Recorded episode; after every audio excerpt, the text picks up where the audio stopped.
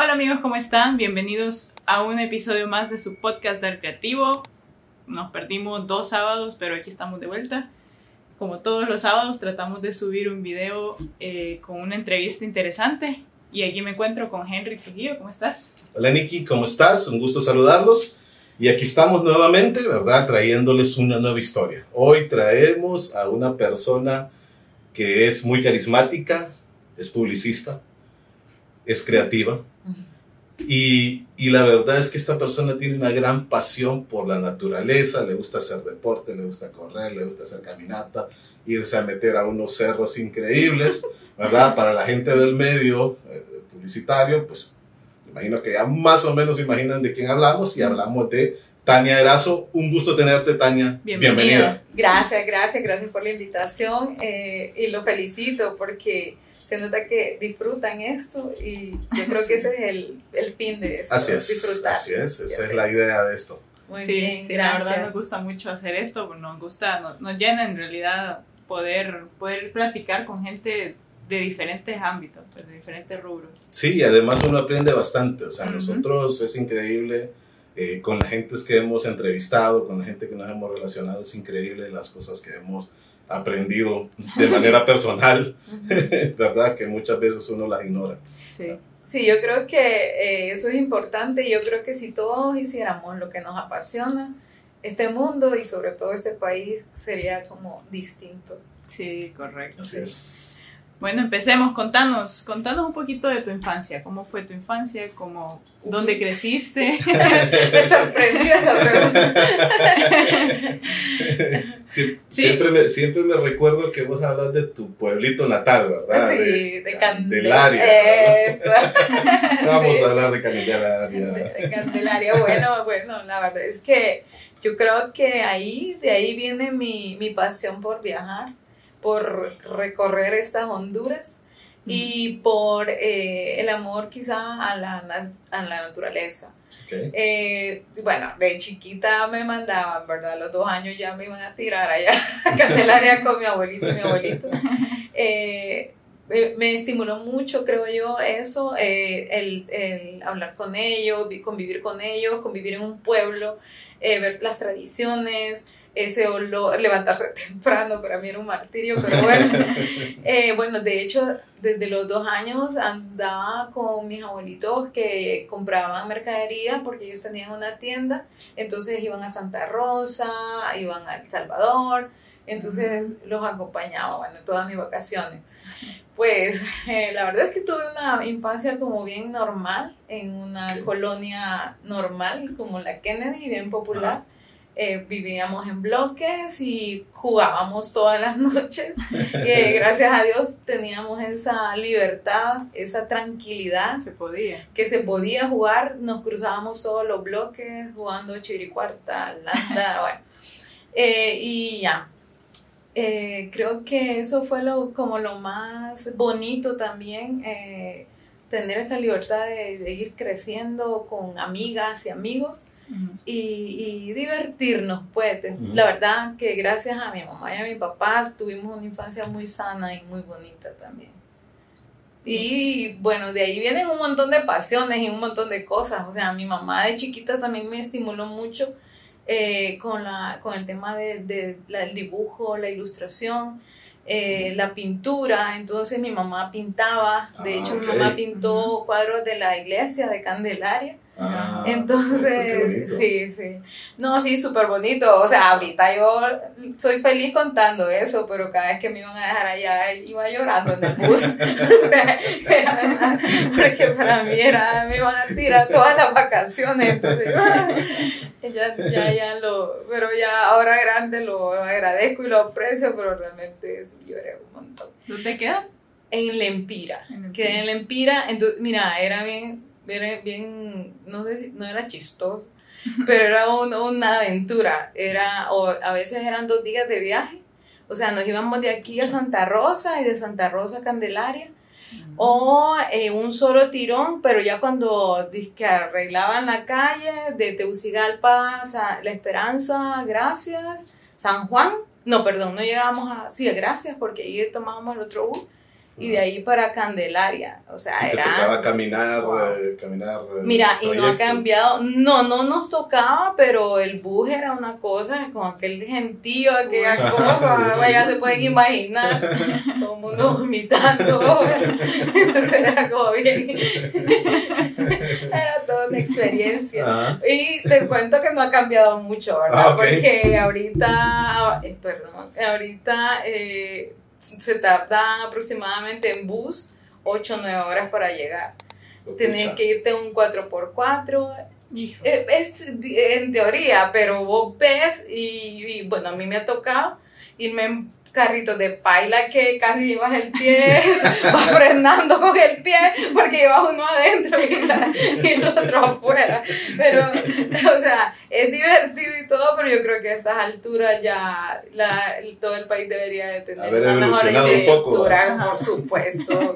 Por eso es que esos, esa, por ejemplo, el Empira es uno de los departamentos más pobres del, del país. Ajá. Entonces, Ujú. ¿por qué no se le ha, eh, o sea, la, la, la, la, la vía? no, es difícil. Mira, es difícil, es un lugar lindo, es un lugar, tiene lugares encantadores, hay muchas aguas termales. Eso te indica que obviamente, como nos enseñaron en la escuela, que aquí no habían volcanes, ya va cambiando, o sea, van cambiando un montón de teorías. Es como que estás destapando una olla, pero todavía nadie la, nadie la, la confirma. O sea, aquí hay volcanes, o sea, nadie dice que hay volcanes. O sea, ahí estás viendo el cono de la, de la montaña de Santa Bárbara. O sea, estás viendo que todo el lado de Occidente está lleno de aguas termales. Entonces, Eso sí. Sí. entonces, ahí hay un montón, pero es bien difícil llegar. O sea, la campa hasta hace poco, más o menos podía llegar con una, un carrito, mi carrito, que es un... Sí, pues, subir toda la sí, mi- les digo, mi carro es un Toyota Corolla. Es un turismo, pero tiene espíritu 4x4, porque no me estoy cualquier. Sí. Es vitaminado. Ajá. Sí, pobrecito, ya me va a pasar la factura. Entonces, eh, entonces eso sí me, me estimuló mucho mi infancia. Como te digo, mi mamá siempre me apoyó en cuanto al arte. Eh, me compraba cuadernos, participaba en concursos de, de dibujo en- y ganaba premios. Entonces, Ah. eso, y, bueno, eso se estuviste en Bellas Artes. Estuve por, gracias a eso también, porque también me llevaba a cursos infantiles y cuando ya llegué a, a- al- a- tenía que decidir si estudiaba comercio o, o magisterio o bachillerato, Casi me muero porque yo dije, ¿qué voy a estar haciendo yo en eso? Llegó Fausto Maradiaga, un poeta, amigo de mi mamá y de mi papá, y dijo, mi hijo va a, entrar a Bellas Artes, ¿por qué no hace examen? Uy, y como yo había estado en cursos infantiles, Ajá. fue mi salvación. Ah, de esa forma fue entonces Así que fue, sí, yo, gracias a Fausto Maradia en el cielo. Sí. Entonces tu mamá fue la que te inculcó en este en Sí, esta área. sí, mira, mi mamá ha sido eh, como la, no, no la alcahueta, pero todo lo que yo quería hacer, ella me empujaba. O- mi papá eh, lo hizo quizás de forma inconsciente, porque mi papi nos metió mucho lo de la, la, la, la justicia, el valor de las personas, la igualdad y todo eso, pero mi mamá era la que nos andaba que si yo iba a competir a, a atletismo a, una, a la maratón de la prensa en San Pedro, allá iba mi mamá conmigo, eh, me, me estimulaba mucho en, todo lo, en todo eso, sí, pero ella ha sido bonito. como, sí, Ajá. mi alcahueta. Qué bonito, qué Sí. bonito, ¿verdad? Cuando tenés ese apoyo y, y te sentís apoyado. Sí, es que yo creo que mira, es un poco lo que falta y lo que necesita, necesitamos en Honduras, estimular a las niñas y a los niños, eh, darles herramientas, darles arte, darles deporte, eh, darles música, porque eso es lo que al final nos rescata, pues, o sea, de, de todo lo, de todas nuestras obligaciones, eh, la parte humana Eh, por eso yo creo que es importante eh, la humanización del ser humano. O sea, hemos estado bien deshumanizados, bien, hay mucha apatía, mucha individualidad. Entonces, al, al, al tocar las artes eh, o los deportes, creo que eso nos hace un poco más, Más sensibles, empáticos. ajá, más empáticos, más sensibles y vemos las cosas de otra forma. Entonces, o sea, ven estas cosas, estos espacios ayudan también, o sea, ustedes están haciendo algo por pasión O sea, nadie lo... no, y eso es, es lindo, pues entonces cada vez que, que tenés contacto con arte, con, de- con deportes, con música, con, con cualquier expresión artística, eh, te hace hacer las cosas porque te gustan, no porque a huevos tenés que hacerlas. Así es. No, y cuando las haces con, con pasión y con te gustan, las haces mejor. pues. Claro, porque no es como que te están obligando. Y si te pagan, como decía Facundo Cabrán, y si te pagan por eso, mucho mejor. Entonces, Sí, claro, ya no estás trabajando. Exactamente. Estás jugando. Es, co- es correcto, así es. Sí, sí, eso es, en realidad lo que vos decís ahorita es como un contraste con lo que ya nos han comentado otras personas como Tito Ochoa, ¿verdad? Varias personas que hemos entrevistado acá, que también la, o sea, van a la misma conclusión tuya, de que mientras más se alimenten las artes, el país pues le puede ir mejor, pues. Correcto. Sí, porque, o sea, lo, y lo ves, eh, eh, porque la, feli- o sea, la gente haciendo lo que le gusta es feliz. Correcto. La gente eh, haciendo, teniendo opciones o espacios es feliz. Y una, una persona feliz es sana. Y una persona sana produce más. Entonces, y producís más cosas y con calidad. Mm. Entonces, yo creo que eso es importante porque eh, es lo que nos falta. O sea, si te fijas, las niñas y los niños no tienen opción, ah, muchas opciones. Vos vas a, a, a Lempira, poniendo ese ejemplo, eh, las comunidades no tienen ni escuela.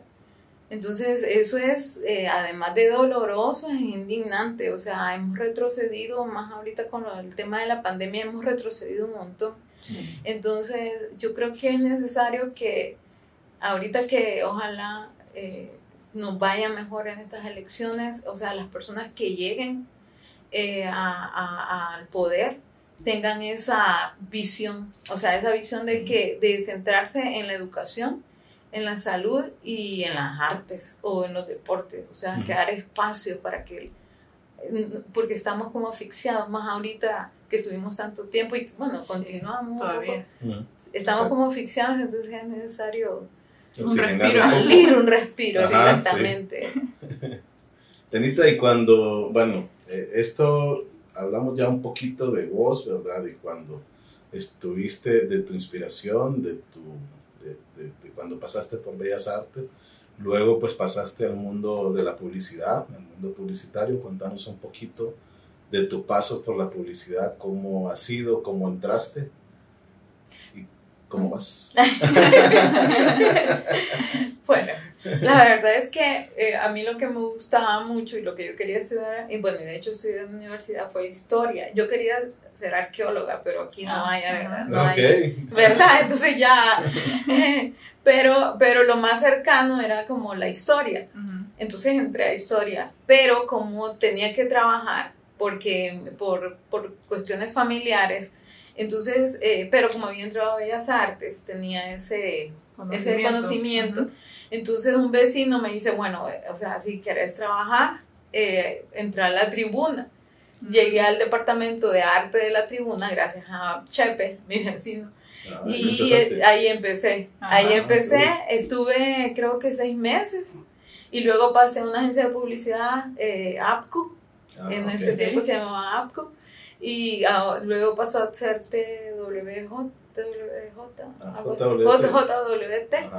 Luego pasé a, a McCann Erickson, eh, luego a Zeus, a Zeus BBDO. Ha estado por todas. Bueno, no, y en Zeus me quedé uh, como su, un montón de tiempo, estuve un ratito en McCann Erickson y, y luego ya eh, eh, entré de nuevo a BBDO, ya como TVWA. Y, y así entré de, de diseñadora y de ilustradora y diseñadora, porque antes no, no tenía, no había compu.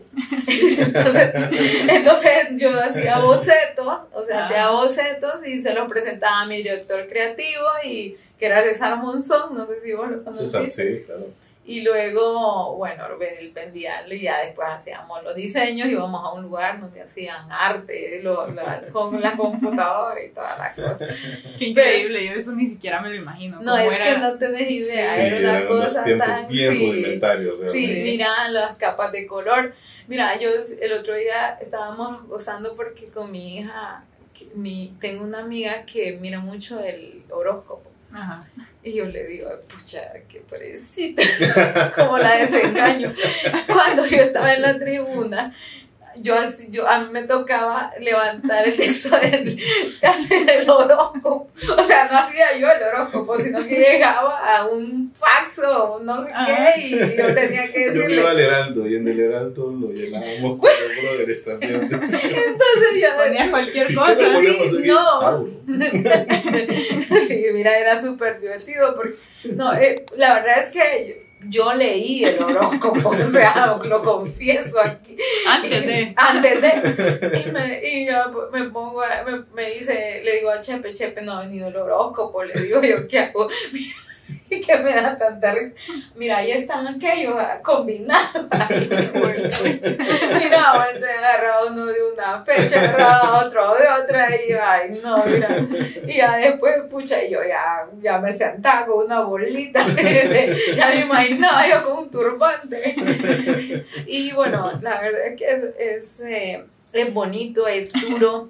Mira, la, la, la, la vida en la publicidad, eh, vamos a lo que estábamos hablando, o sea, te tiene que apasionar, te tiene que gustar. Sí. O sea, si no te gusta, estás eh, sufrir. perdiendo tiempo, te amargas. Yo conocí un montón de gente, bueno, nosotros conocimos un montón de gente amargada, vos, en el medio, y, y, y con razón en parte, porque mira, eh, nosotros salíamos a las 5 de la mañana, yo regresaba, iba a mi casa, eh, me bañaba, me arreglaba, despe- despachaba a mis hijas y a las 8 ya estaba otra vez. Entonces fue realmente la gente que está ahorita en publicidad, eh, la verdad que no... Está- yo los escucho y yo digo, "Ah, ternurísimo. Se enojan porque, porque salieron a las cinco y media. Sí. Indignado porque no se fueron a tomar el café a las 4. No, mira, eh, eh, pero sí, o sea, te tienen que apasionar. eh, Y yo he visto, y hemos visto la evolución, o sea, como te decimos, o sea, de hacer, de ir a sacar pepe, PPTs, ¿cómo era vos? O de, de- de ir a sacar, de, de hacerlo a separaciones de color, luego manuales, Bueno, luego que venían proveedores como, eh, ¿cómo se llama? Megacolor y todas esas cosas, y luego que tenías que ir y que si lo habías trabajado los archivos en baja resolución y Sí, qué rayos sí, es la baja Sí, un resolución. error. Sí, vos, un mala letra que te tocaba pagar. Entonces, eh, eh, ¿A vos te tocó pagar alguna vez? mira, nosotros ganamos la loto. Bueno, ese año ganamos Megatel, Loto, ganamos como seis cuentas. Pero la más grande era Loto. Y nos tocó hacer, eh, lanzar el, el juego de la diaria. Entonces, tenemos, ya va, va, yo, yo creo que algo tengo yo con el esoterismo. ahí empezamos a, bueno, a, a que como que la mujer embarazada, que el número no sé qué, Ajá. que si el sueño, que no sé qué, todas esas cosas. ¿Con qué número lo ¿Con qué combinabas? número? Ajá. Ajá. Entonces, eh, eh, dan eh, un, un- bueno, no voy a decir nombres. Como, eh, empezamos, empezamos a hacer todas, desde afiches, eh, eh, hojas volantes, anuncios comerciales de televisión, anuncios impresos, eh, eh, las, las cartillas, los círculos de los sueños y cómo se combinaban, o sea, una, una cantidad de material que vos no tenés idea, o sea, impresionante. Ahí ya era digital o todavía no? No, sí, ya, ya teníamos las compus, ya creo que fue en el 2004, creo, 2003, algo así, o sea, ya, ya teníamos compu, ya, todo, No, más fácil. todo va fácil, pero es troleada. Pero eh, nada, se fue, por cuestión, hay procesos en la agencia, uno diseña, está, otro revisa, y, y el cliente que revisa y da su firma. Bueno, la cuestión es que un sueño estaba combinado en, uno, en una parte del material y en otra parte del material estaba correcto. Entonces, pero estaba mal. Eran 100 mil pesos. Hijo de pucha.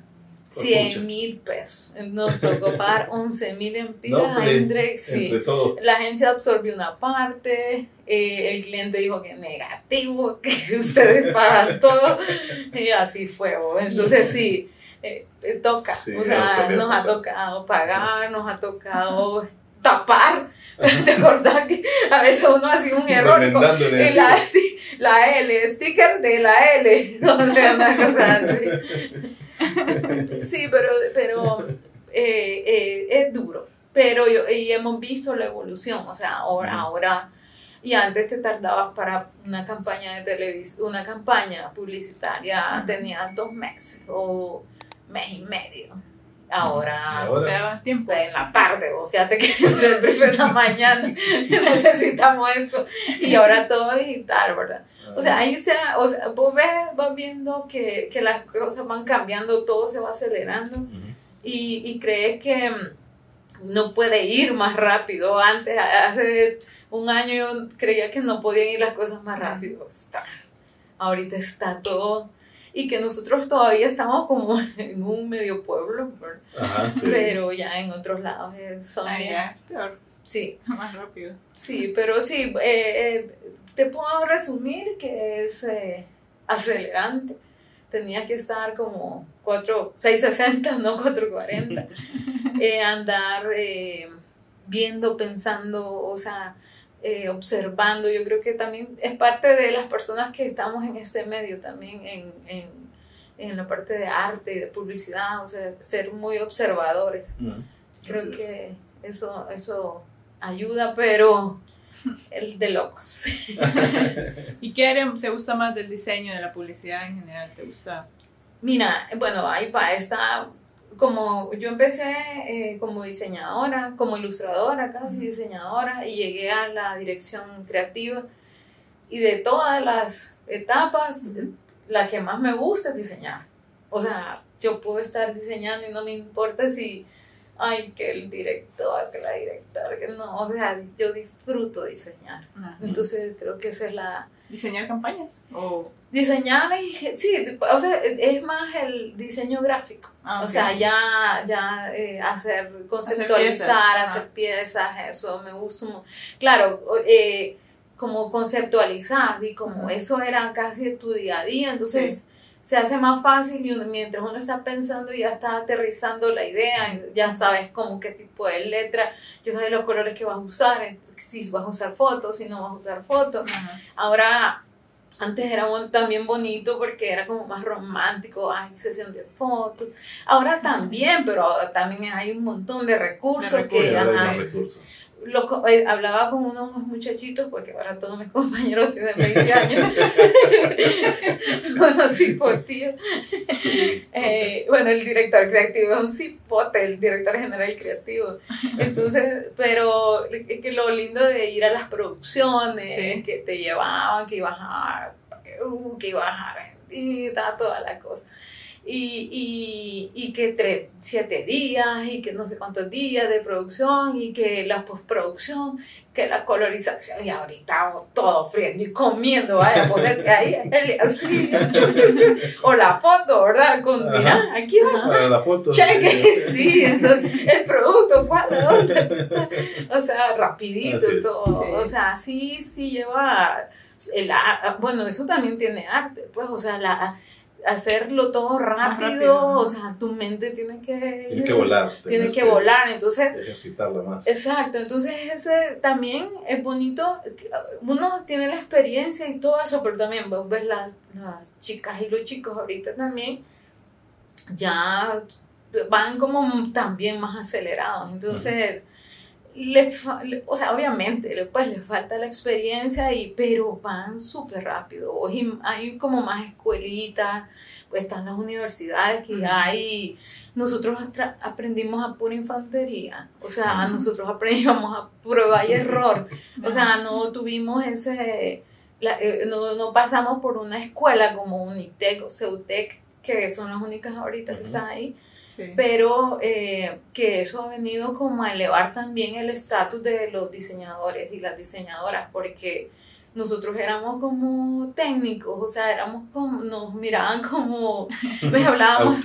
Como que no era una no, carrera. ajá, como una, ajá, como una, nada serio, por nada serio. o sea, un hobby. pero sin diseño no hay nada, o sea, sin Exacto. diseño no tenés nada, entonces, el otro día estaba, había estaba, se estaba lanzando el técnico en Unitec, Ah, sí. de, de de, de diseño gráfico y decía Gerardo Midense, él eh, tiene una maestría también. Entonces dice, bueno, licenciado, eh, ingeniero, pase por aquí. Y ahí está, vaya, y el otro, el otro muchacho, el, el que es de dibujito. O sea, no le dijeron, a- pero casi dice que él sintió, y realmente yo siento a veces que, que uno no lo toma en Así. serio. Y, y así es todavía, aún, aún Sí. con carreras ya establecidas, to- siempre le dicen, ay, usted Sí. lo pasa dibujando. Ajá, jugando hay en que la hacer compu". pichinguito, ay, que hacer tarjeta, hay que hacer tarjetitas de presentación. Es cierto. Usted, que, usted que hace tarjetitas de, presentación. ah, Hágame una, hágame la- mi hija está cumpliendo años. Una invitación. Sí, hombre. Uy, porque tan caro. No, a mí me decía, ¿usted trabaja en publicidad? Sí, sí, yo trabajo en publicidad. Ah, usted es esa vaya, dice. O sea, no, pero sí, Ya yo decía que sí. Ya me miraba yo pegando. Y realmente sí, yo hago la valla, pero no la diseño, no la. Ah, pero, no, pero, no, es que a uno le pasa cada cosa. Literal, usted me puede hacer. Ah, o ah, mi esposo toma fotos. Y, ah, usted toma fotos. Es otra carrera que no es nada hacer. Sí, Ajá. bien que vamos a tener una boda, unos 15 años. Y Paula, así.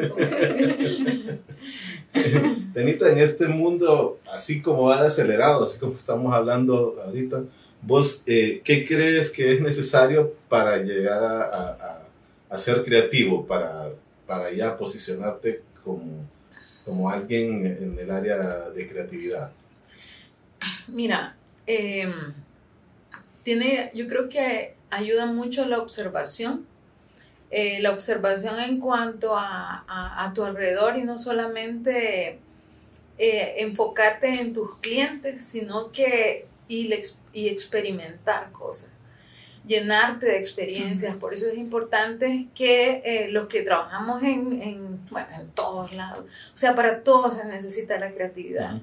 Entonces, para todo necesitas llenarte de emociones, llenarte de experiencias, eh, a leer, exactamente, leer, escuchar música eh, y no leer libros, o sea, leer de todo. O sea, de economía, que es algo que yo no voy a hacer, pero, pero, o sea, no, de No hecho sí, no, no, no limitarte. eh, y estar abierto pues a, a, los- a todos los, los cambios que estaban sucediendo y eh, observar a la gente, al, porque a, de, eh, a quien con publicidad, si estamos hablando de publicidad, a quien llegamos es a, la- a la gente. Entonces, ¿qué quiere o qué hace o qué ve una niña y un niño de 12, 13 años? ¿Qué Ujú. hacen los jóvenes ahora? O sea, yo no, para mí la gente que está en videojuego es alguien que, eh, mi, mi opinión personal, Ujú. no pasa haciendo nada todo el día. Ujú. Pero, o sea, el no, no sé cuántos millones de personas están en este momento jugando Ujú. en línea y con gente de todo el mundo. Y como Entonces- un trabajo. Exactamente. ¿Cómo llegas a esas personas? ¿Cómo las sacas de, de esa zona, de esa cajita donde están? ¿Cómo metes, no sé si publicidad, pero o el tema que te interesa que se involucren esas personas?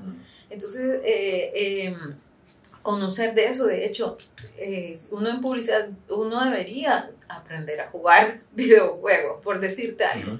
Eh, o eh, eh, probar las cosas que estás promoviendo. O sea, tenés que llenar, como te digo, tenés que llenarte de experiencias y eh, eh, tratar de entender. O sea, no cerrarte, porque si uno dice, no, eso no sirve, o yo no, yo qué voy-". es como te digo, yo no voy a jugar videojuegos, o yo no voy a leer de economía, pero si yo estoy llevando un banco, Ujú. o sea, debería de estar más, o por lo menos ver noticias relacionadas con el tema financiero.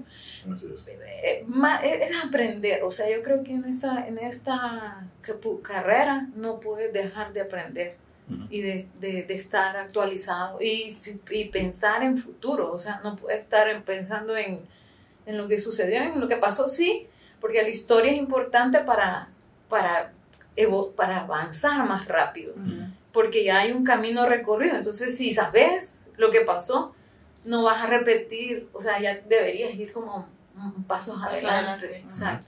Y es que eso, también de eso se trata la creatividad, porque así como decía, pues no vas, tal vez no vas a leer un libro de economía, pero tal vez deberías, y eso se trata la creatividad, o sea, leer el libro de economía y extrapolar esa información a lo que vos haces y lo que querés hacer. Exacto. Y en, en sí ahí es como entra la creatividad de usar la información que aprendiste en un área que no tiene nada que ver con vos, pero te sirve usarla para tú, ya sea publicidad, ya sea lo que sea que hagas, y ahí, entonces ahí se, se, se desarrolla la creatividad. Así es, es que te abre puertas. Ah, exacto. Te abre puertas, es como yo, o sea, yo les digo, a una niña que está en la empira, que cree que su vida va a ser, va a llegar a los 12, 15 años y va a tener que casarse.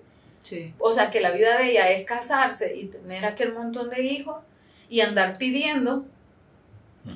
O sea, eh, eh, pero si venís y le das una herramienta, le das un pincel, le das una guitarra, le das una plasticina, le estás dando armas para que ella mire que hay otras, Otras cosas, opciones. otras opciones. Entonces así es, la- así es todo lo que sea. O sea, y quizás lees el libro de economía, no entendiste ni papa, pero, pero, tenés el conocimiento. no, ajá, y quizás te, en tu cabeza estalló otra idea De algo que no tiene nada que Sí, ver exacto. en con algún carro. momento- en algún Estalló momento- una idea de un carro, de una Ajá. campaña para un carro. Entonces, o Exacto. sea, no sabes de dónde va a venir. Lo importante es que tu mente siempre esté llenándose de, de conocimiento y de información. O sea, ese es lo, creo yo.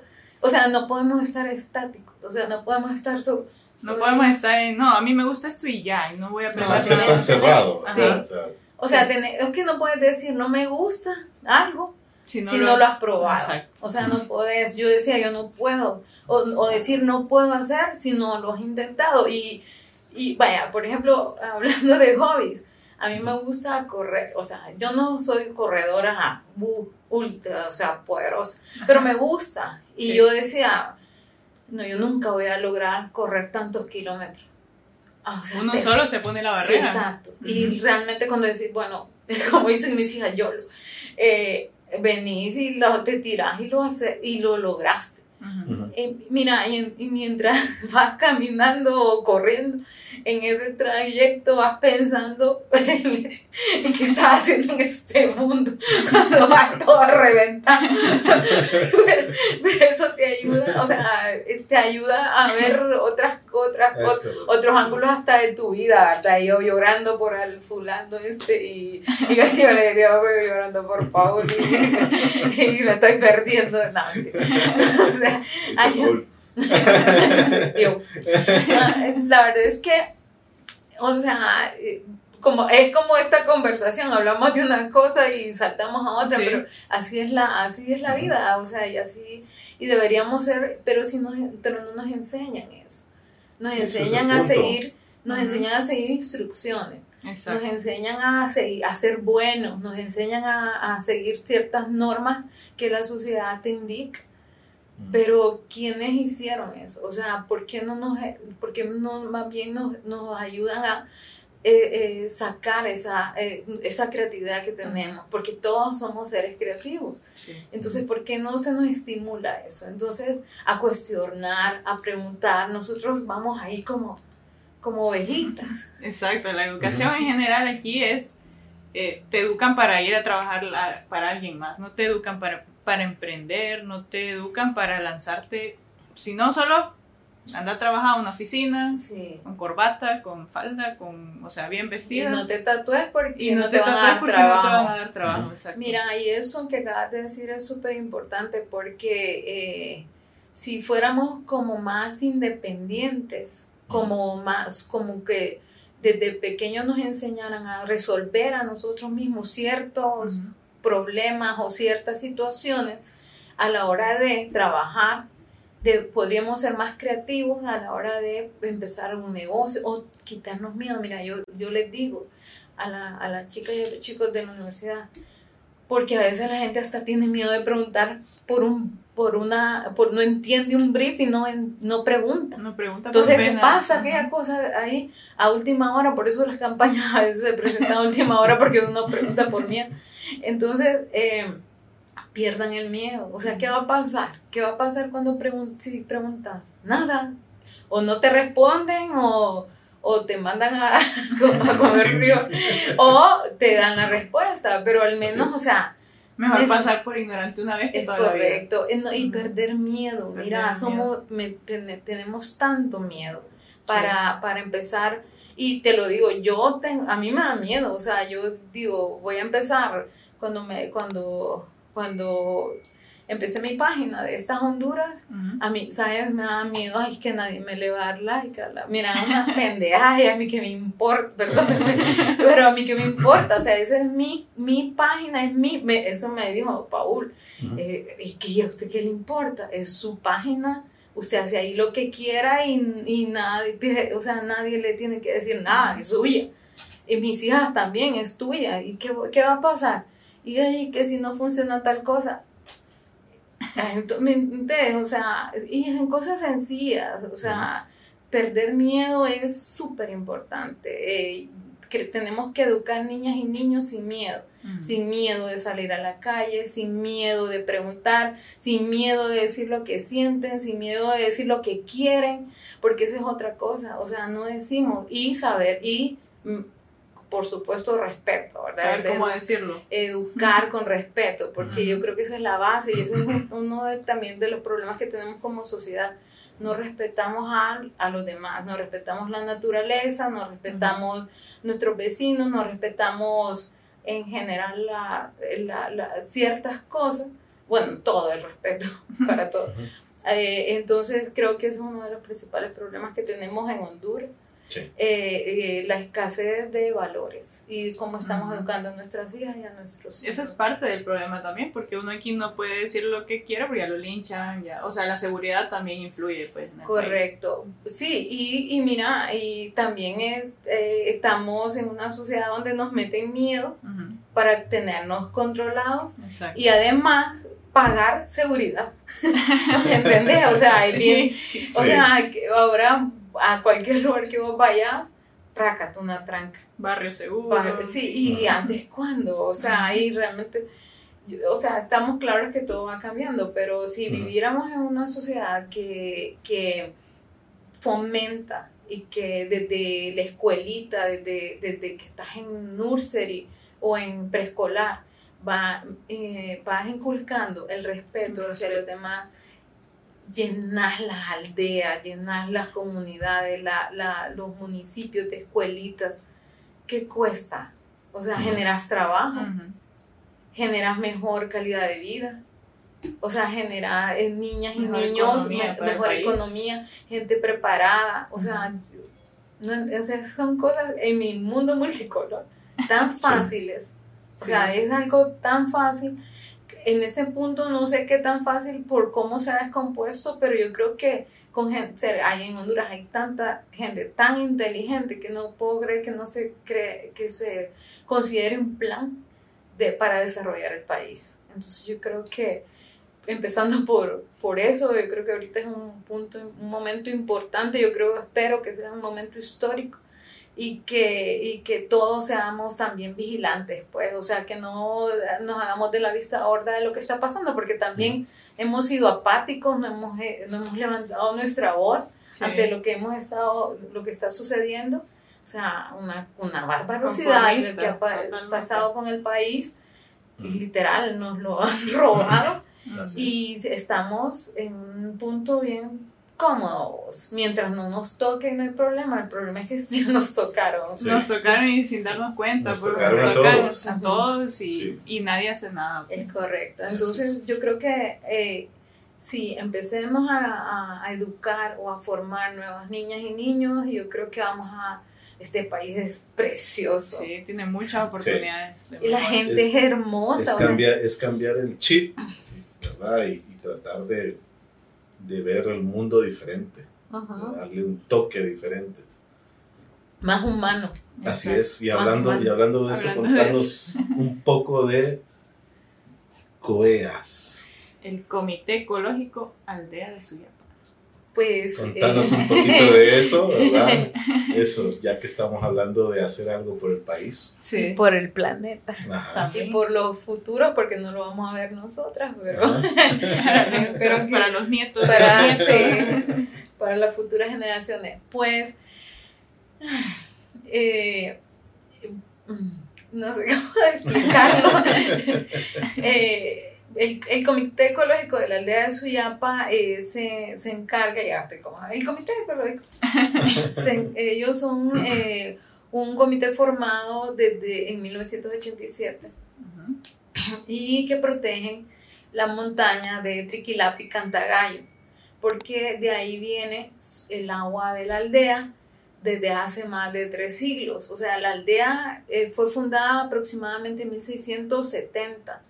O ya, habían ya habían caseríos, entonces eso quiere decir que quizás eh, el agua que bebían estas personas, eh, esa fuente de agua todavía tiene un poquito más, ¿verdad?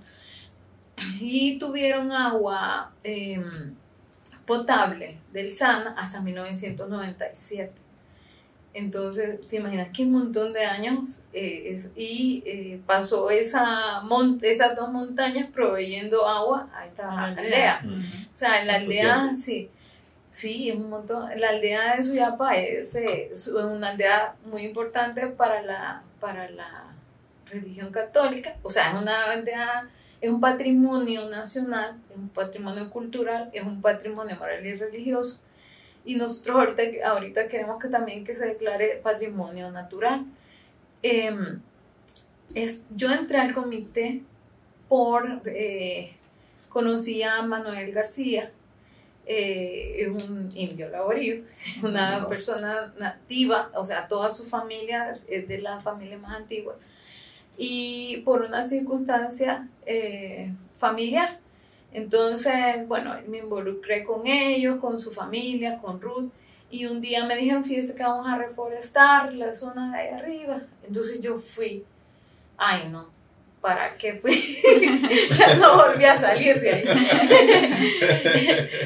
fui así un par de veces a colaborar con la... Con la... Estoy frío, estoy frío. Sí, sí, ¿verdad? Fui como un par de veces a, a colaborar con reforestación pero luego eh, íbamos a, hacer eh, rondas de vigilancia con Mero, que, que él es el presidente del comité y yo no conozco persona más apasionada, más apasionada y más aguerrida por, por esa montaña que ese señor, por la naturaleza. O sea, este señor ha dedicado su vida a proteger esa montaña. Él es eh, ebanista, él es artista de la madera y em, trabaja con, las iglesias y eso, pero, pero su vida está en esa montaña. Eh, y se lo ha transmitido a sus hijos y, eh, hace como trabajo de, de, de, ¿cómo se cuando, cuando cuando te recluta, de reclutamiento, de reclutamiento a, chicas y chicos, más chicos, para que desde hace tiempo, para que hicieran vigilancia, les enseñaba, hacía obras de teatro en el ah. bosque, ah, eh, eh, ajá, sí. Y, para inculcarles el amor por para ajá, el amor y la protección. Y mira, esa montaña eh, antes del 87 era pelada, todo eso era pelado. Eh, eh, más también cerca de las fuentes de agua. Pero, pero a raíz de la, del trabajo que está haciendo el comité, eh, se, ha protegido. Pero a partir de hace, aproximadamente dos años empezamos a, con la página ya más formal. Cuando yo entré, desde hoy tienen páginas, no. Y tienen personería, no. Y han ido a no. Entonces, mira, empezamos a trabajar y a trabajar en eso Estamos, ya tenemos personería jurídica, eh, ya tenemos solicitudes en el ICF y en, en, el Congreso Nacional y estamos pidiendo a mi ambiente que nos ayude a proteger, pero es una lucha que si no es porque uno ama eso, ya, o sea, de hecho, un montón de gente nos ha dejado tirados. Pues, y. Mero estuvo décadas prácticamente solo, con Manuel, Pipo, eh, creo que también eh, Dago. O sea, un grupo de personas bien reducido. De hecho, el comité, eh, si, si me piden lista, somos como veintipico, pero que, traba, que se trabaja intensamente son alrededor de cuatro o cinco personas. Oh, Entonces, y es, es bien difícil, o sea, y a veces es frustrante. Y frustra la apatía de la gente de que no, no, de no, no estar conscientes de que tenemos que proteger la, la naturaleza, las fuentes de agua. O sea, y yo, esa montaña no solo, nos, no solo es que nos está beneficiando a nosotros, ahí hay animales, hay especies de aves, eh, de plantas eh, que son nativas, que hay que proteger. Entonces, yo, eh, también eso, eh, no tener esa conciencia y ese respeto hacia la naturaleza, también desde, desde preescolar hace que la gente se vuelva bien apática a las cosas. Sí. Yo me pongo, fíjate que con eso de las redes sociales y eso, uno, uno tira un chiste, una pendejada y todo el mundo lo comparte, Sí. pero tira, publicas Es algo que, que, que, que necesitamos y que sentido. y- y en algún momento nos va a tocar, la gente no le importa, Es apática. o no- es apática. Ujú. No se quiere dar color, mira, eso es otra cosa. O sea, el, el no darnos color, no querernos darnos color, es también bien feo, porque es también parte de que no tenemos como convicción, ese, ese, no, no, no estamos seguros de lo que somos y de que lo que queremos, exacto. porque no lo defendemos. Entonces, ¿cómo no vas a, cómo vas a andar por la vida sin, sin, sin tener Valores, valores y principios. convicciones y Ujú. principios? O sea, porque vos decís, yo soy esto y lo defiendo y quien venga ahí, a mí me dicen, voy a tocar aquí y me voy a poner, yo allá ando peleando por dos árboles, mira uno de Guanacaste, que yo creo que Guanacaste ya armamos un buen grupo de, yo ay, empiezo en mi página esta Honduras, están cortando tal cosa, o está, está. yo quería que, eh, hacer una campaña de, vi- de visualizar y viralizar la zona, las áreas verdes de las colonias, Ujú. a, a raíz de que en el ato querían eh, Cortar. cortar, quit- no, querían el parquecito. querían, había un- hay una zona verde que cruza una de las, de las quebradas que baja de Triquilapa Ajá. y querían hacer un- una notificación, o sea, querían hacer un circuito cerrado. Entonces, todo el área verde de esa gente, oíme, uno escucha, pa, escucha mi casa o que tiene una enredadera enfrente, es un montón de pájaros y es la única casa fresca, yo creo, en toda esa zona. Entonces, o sea, yo quería, porque, digamos, el, la Kennedy, qué montón de área verde tenía la Kennedy, ahora ya no la tiene. Sea, Suyapa se lo volaron todo. Mira, esa, esa, ay, yo estaba tan encachimba. Sí, era Ahí- lindo, era lindo ver ahí todo un montón de árboles. Mira, ese árbol, hay un árbol que está por el episcopal, por la iglesia episcopal. Yo vi que le estaban, se le estaba, mira, vos, empecé a, a- a tomar fotos. Un amigo, me, eh, eh, un amigo de una, de, de- de una, un cliente, me dice, Tania, ¿y dónde es eso? Ahí en casa, enfrente de, de tu casa, le digo yo. No, hombre, entonces voy a hablar con, me dice, no, ya tranquila, hablé con el ingeniero. Mira, eh, también eso ayuda. Mira, cuando yo encuentro a alguien que me dice esas cosas, mira, yo lo pongo en mis oraciones y yo digo, Dios, protégelo, protege lo que necesitamos más seres humanos así. Así es. Entonces, con, con eso de, de Suyapa, puchica vos, eh, eh, le digo yo a los del ICF, esto es cuestiones de sentido común, si es un lugar que le ha dado agua por más de tres siglos, a una aldea no, no es ni cuenca de agua. Entonces, expli- entonces le digo, explíqueme eso. Es un monumento natural. Vos desde cualquier lado miras las dos chiches, Ujú. miras esa montaña. El cantagallo. De- eh, mira, Ah, Cantagallo. Cantagallo es la de al lado. Ah. Entonces, pero to- la zona de Cantagallo y las dos chiches Ujú. es lo que conforman Ah, la, lo que nosotros queremos que se declare zona eh, reserva natural de la aldea Suyapa. Es la que le dicen la mini, tri- la mini tigra. La mini Ajá. tigra, sí. Ahorita estamos pidiendo también eh, eh, firmas para, para que se vi- visualice más que nada eh, esa declaratoria. O sea, yo creo que ahorita con el tema del cambio climático, o sea, yo no puedo creer que, que vaya ese señor a, a Estocolmo, eh, donde fue el COP 26 a la cumbre, diga que ha gastado no sé cuántos millones de, de, dólares, ha invertido no sé cuántos millones en detención del cambio climático, cuando ve las montañas peladas. Sí. Entonces me parece ridículo. Más este señor, el alcalde que le da un premio al medio ambiente cuando no ha, eh, o sea, se ha echado todos los árboles y no nos ha parado. Hasta calor hace. Exactamente. Horrible. Mira, es, mira, es, nosotros queremos recuperar esa montaña por, por un montón de razones, pero principalmente porque es la fuente de agua, la que abastece las, las cuencas de agua de la aldea de Suyapa. Entre más nosotros eh, captemos agua, eh, más eh, ellos van a depender menos del agua del, del Sana que llega una vez cada mes, ¿verdad? Entonces, eso es una de las razones. La otra razón es obviamente con una montaña como esa, bien cuidada, saludable, hay más seres humanos saludables. Entonces todo, toda la parte de, de, esta zona va a ser obviamente más fresca. estamos haciendo senderos, estamos eh, haciendo actividades como, como carreras de montaña, ciclismo si quieren, puedes llevar tu perrito a cierta zona.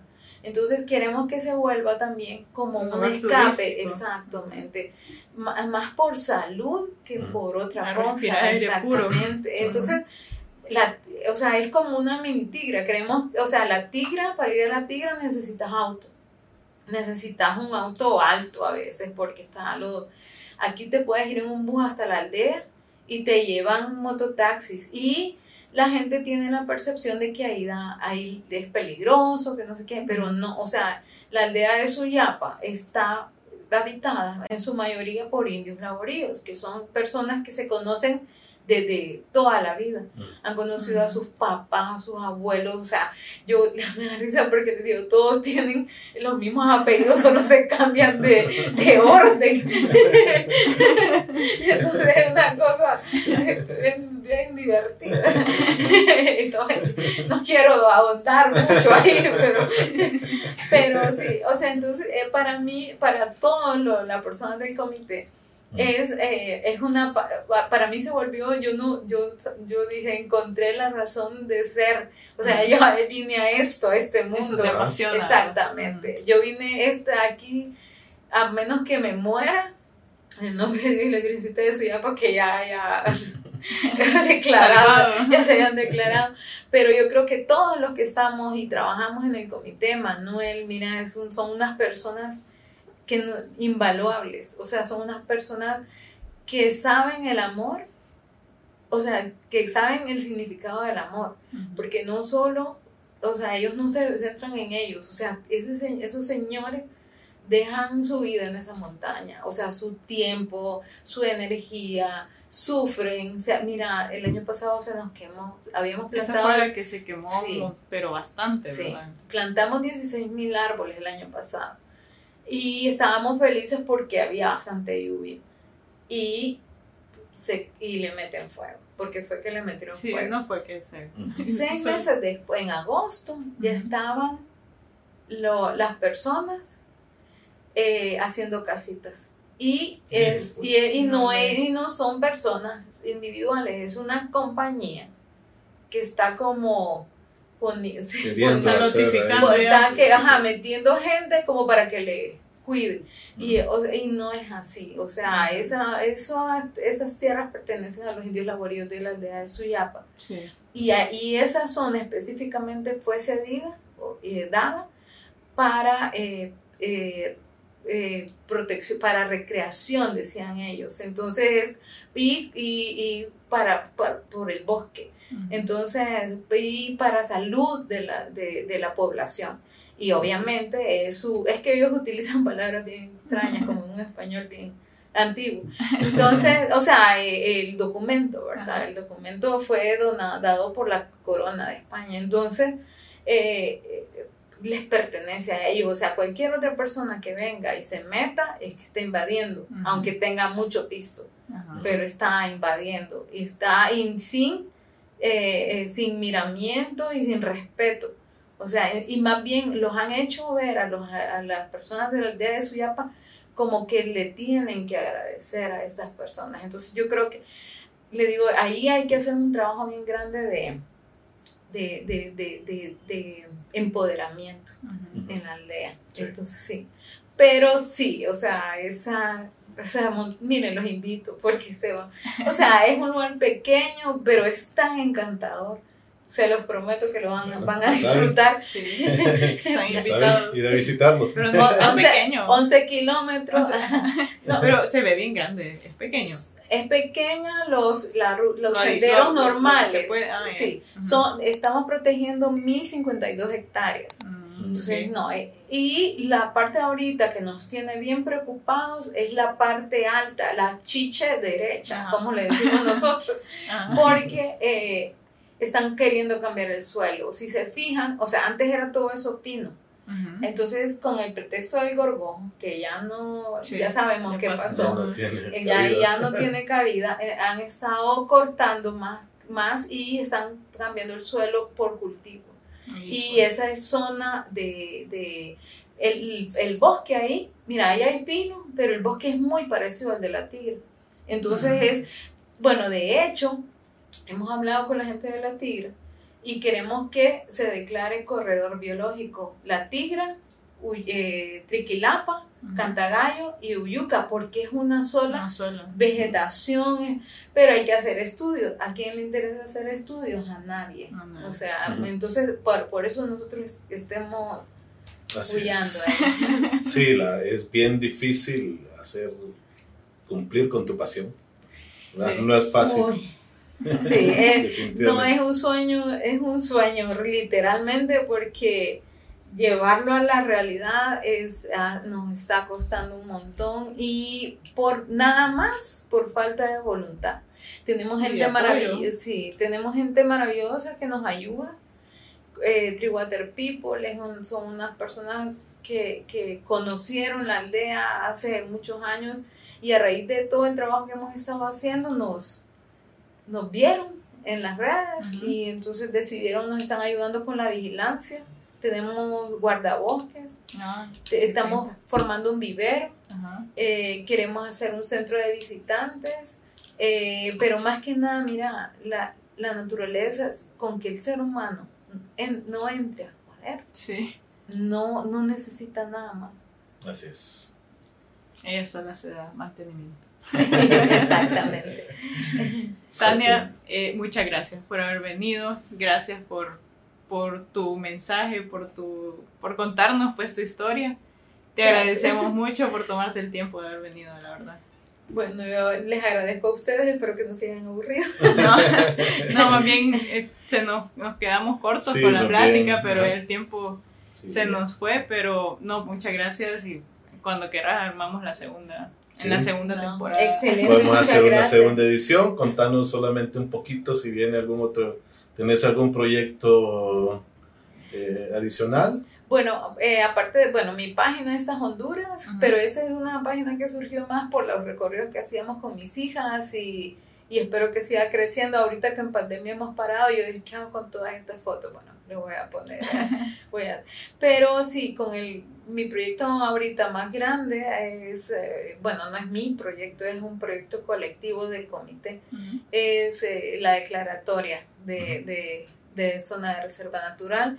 Y bueno, o de hacer todo lo que quiera hacer con pasión. O sea, que ese sería como mi, mi mensaje a, todos y a todas que cuando hagamos algo, hagámoslo con pasión, con humanidad y, y con respeto hacia todos, hacia la naturaleza y ser humano y animal. Bueno, ya lo escucharon. gracias, Tania, por habernos acompañado. Agradecemos mucho.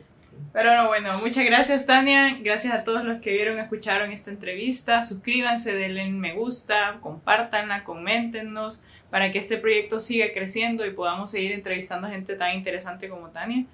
Eh, suscríbanse también a, bueno, a nuestro canal de YouTube como Dar Creativo Podcast y a nuestras redes sociales como Dar Estudio Creativo. Recuerden que pueden ahí solicitarnos, somos una mini agencia y pueden eh, pedirnos consejos de publicidad o lo que necesiten. No, y como todo sábado, pues, eh, pues la, la, idea de esto es de que, de que demostremos y ejecutemos nuestra pasión, ¿verdad? Así es que eh, los invitamos a, a, que nos visiten en Workbox, ¿verdad? Si, si necesitan reunirse, si necesitan hacer coworking, eh, pues aquí los espera eh, con un amplio parqueo, con todos los beneficios. ¿verdad? Con aire acondicionado. Para que, ajá, aire acondicionado, dicen que está helado, ¿verdad? Entonces, y, y ahí en las redes sociales pues pueden encontrar eh, más información.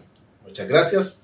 Saludos. Muchas gracias, Tania. Gracias a ustedes. Ay, gracias. Qué bonito esto.